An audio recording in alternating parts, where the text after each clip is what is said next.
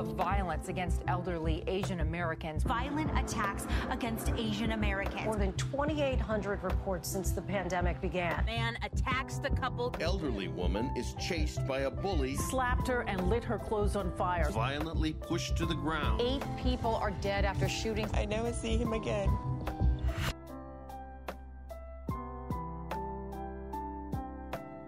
嘿，大家，欢迎回来心理知识库，我是谋。 我想大家都知道，三月十六号的时候，美国亚特兰大州发生了一场枪击案，造成了八人的死亡，那其中有六名是亚裔的女性。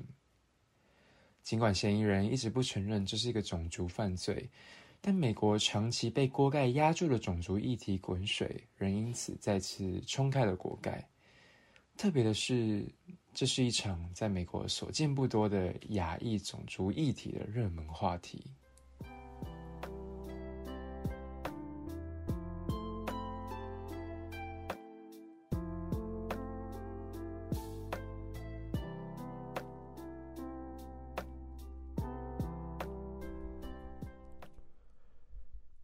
发现，自从新冠肺炎，也就是 COVID-19 的疫情爆发以来，美国各地对于亚裔族群的仇恨犯罪呢是不断增加的。你可以在网络上看到亚裔族群被嘲笑、被针对，甚至是被羞辱的影片，充斥在了整个网络世界中。那在这波疫情当中，亚裔族群受害的数字到底有多少、多惊人呢？在美国有一个，特别是关注亚裔美国人还有太平洋岛居民的歧视议题的非营利组织，它叫做 Stop AAPI Hate。那统计出来发现呢，在二零二零年，美国增加了两千八百起亚洲仇恨事件的举报，然后针对亚洲人的犯罪率呢，更是提升到了难以置信的八百三十三趴，就等于说就是有八倍多的数量。在对亚洲人进行犯罪，比起以往更惊人的部分是说，这只是台面上的数字，我没有办法去知道说，哎，台面下到底可能有多少的事件没有被举报或是被发现。那在这些事件当中呢，有几件特别在世界中闹得沸沸扬扬哦。像是三月十五号，我们可能有看到一个非常非常 go viral 的影片，是美国 Chinatown 有一个九十一岁的高龄亚裔爷爷，他在路上走路的时候呢，就无辜被人用力的推倒在路旁，就是很用力、很用力的被人这样用力一推这样子。然后在三月十六号的时候，又发生了我刚刚提到的亚特兰大枪击案，所以这几个事件就成为了压垮骆驼的最后一根稻草。美国开始各地爆发一连串的亚裔族群抗争运动，其中又以两个意思叫做“停止亚裔仇恨”的 hashtag，叫做 “Stop Asian Hate” 或者是 “Stop AAPI Hate” 这两个 hashtag 为宣传标语，然后迅速的在网络媒体上面散播。我们可能可以看到有许多知名的亚裔，甚至是非亚裔的艺人，在公开为这个行动倡议。对，那你可以看到，我们可能知道知名的华裔演员吴彦祖 （Daniel Wu），然后非裔饶舌歌手 Cardi B 这两个非常非常大牌、非常非常有名的艺人呢，都公开为此行动倡议哦。OK，所以到底为什么会有那么多针对亚裔族群的仇恨事件发生呢？又或者说，我们可以回顾一下二零二零年的一整年的各种大事件。其中有一件非常大事件，就是呃，Black Lives Matter 的运动 （BLM 运动），它同时它同样也是针对族群犯罪、族群议题的发酵运动。那到底为什么会有那么多种族之间的冲突还有不谅解呢？我们或许可以用社会心理学的观点来解释看看。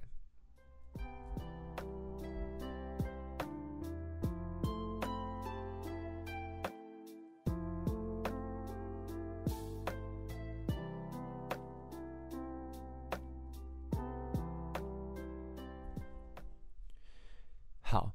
那首先，呃，我想先跟大家聊聊什么是偏见哦。我们人呐、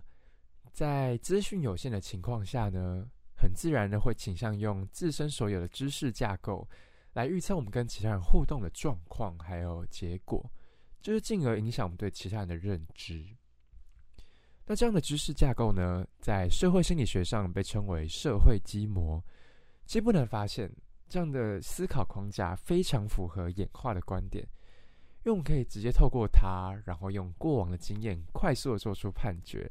这就弥补了资讯的不足，也可以同时帮我们节省非常非常多的脑力哦。那这个社会基模呢，就是我们参与社会的重要基础。嗯，应该说我们在与人互动的时候，应该很难不利用这样的呃知识架构来帮助我们互动，因为它真的很便捷，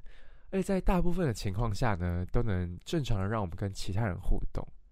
但是当然啦，它也并非百分之百的全然正确。这样的超捷径的方法呢，可能就会产生像是种族歧视啊，或是我们接下来要讲的偏见这种思考上的问题。那我们在心理学上所说的偏见呢，就是一种对于他人的负面刻板印象。在社会中，我们会利用刚刚所提的社会基模，来将一群类似的人归纳成一个群体，然后找出这个群体中代表性的特征。将这些代表性的特征呢，强加在所有属于这个群体的人身上，这样的认知作业就造成了所谓的偏见。举例来说，我可能会觉得会读书的人大部分都会戴着眼镜，所以当我今天看到一个没戴眼镜的人，我可能就会先入为主的认为说，哎，他可能不太会读书。那这样就是一种偏见。对于新的情境，这样的判断的产出呢，是不经任何实证的证据的，而是我们全然凭着过去所累积的成见来做出判断。我们除了会用过去的成见来评断他人之外，我们也会有所谓的认知偏误。所以，当我们在看见新的情境的时候呢，我们大脑会倾向收集与自己想法相近的线索，进而忽略掉不利或是矛盾于我们想法的资讯。那偏见有非常多呈现的形式哦，在所有常见的偏见形式当中呢，社会认同的偏见是与这次事件最相关的一种。那这个社会认同的偏见所指的是呢，我们人啊会自动把团体中与自己同类的划为一组，与自己不同类的人呢划为另外一组。在心理学上，这个与自己同类的群体呢叫做我群 （in group）。然后自己不同类群组呢，就叫做他群，也就是 out group。有有趣的实验是，三个月大的小婴儿呢，就可以分辨出自己种族脸孔还有其他种族脸孔的差异。那在九个月的时候呢，就会对于自己同种族脸孔所产生偏好。看到自己种族脸孔的时候会笑，看到其他种族的脸孔会皱眉头或者是臭脸。那有个很酷的东西是，研究也发现，当我们在与我群互动的时候啊，大脑额叶内侧会兴奋，就是一个与同理心非常相关的脑区哦，就是渐渐说明了这个我群与他群的分法其实跟同理心是有关的。那这个我群与他群的分化呢，是一个自动化、无意识的过程，而且我们无意识的会对我群的人比较好。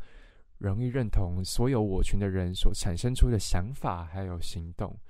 然后呢，我们会对于他群的人有一致的印象，会忽略他们每个人之中的个别差异。是不是觉得很熟悉呢？其实这样的心理现象可以用来解释非常非常多的社会现象。政党认同就是一个常见的我群还有他群分类的结果。支持某党的支持者呢，容易支持该党的所有的诉求，就算客观看起来。这件事情非常的盲目或是无理，他也没有办法判断出自己的状态，然后也没有办法抽离。我自己就有过这样的经验哦，在某次市长选举过程中呢，我选择支持 A 党的候选人，然后我就把 A 党呢视成了我群，所以我就无目的去支持所有 A 党所提出的政策，说他们提出了任何的行动哦。而且还无无止境的合理化说 A 党所出现的问题，甚至会在对手政党 B 党支持者的身上呢套上毫无根据的标签。最后等到 A 党成功上任之后，漏洞百出，我才发现当时 A 党其实是多么的不适任，然后当时自己的支持是多么的盲目，是多么的不理性。但我同时又在想，会不会其实是因为我现在已经把其他的政党设成了我群，然后把 A 党设成了他群，这才对 A 党有超乎理性的判断呢？我也不知道。那这就是这次事件发生的主要原因哦。非亚裔的族群将亚裔视为他群，把所有与疫情有关的问题呢，都丢在亚裔族群的头上。因为确认偏误，他们很难去思考亚裔族群间的差异，很难去关注疫情问题的详细原因。因为无疑是会对我群的人比较好，他们很难去反思自己所支持的总统的歧视发言是否是正确的。很难去发现朋友字词间对于亚裔族群的诽谤是否适当的，所以最后经过这一连串的事情发生，在二零二一年，亚裔族群的种族问题终于这样子被抬上了版面。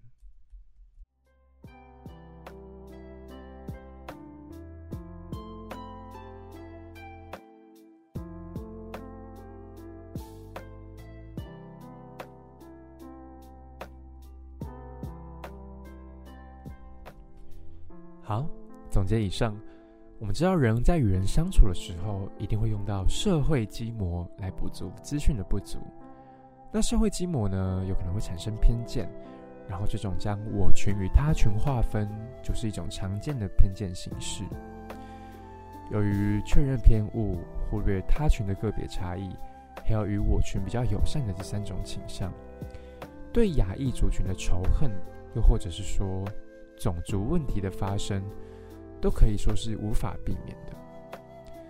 那这也是为什么这次 Stop Asian Hate 运动会如此的珍贵。对于他群持有同理心，又是那么困难，所以唯有彼此能够重视、尊重、理解他群，这种种族问题才有被解决的可能。If Asian American communities are not safe, then no community is safe.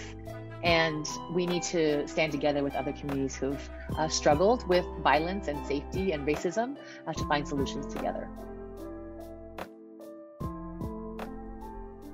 好啦，这节内容就到这里了。如果喜欢这些很酷的心理知识，别忘了订阅心理知识库。也欢迎你们把关于 Stop Asian Hate 的想法呢留言在下方的留言栏。我是这节主持人 Mo，，那我们下次。再见。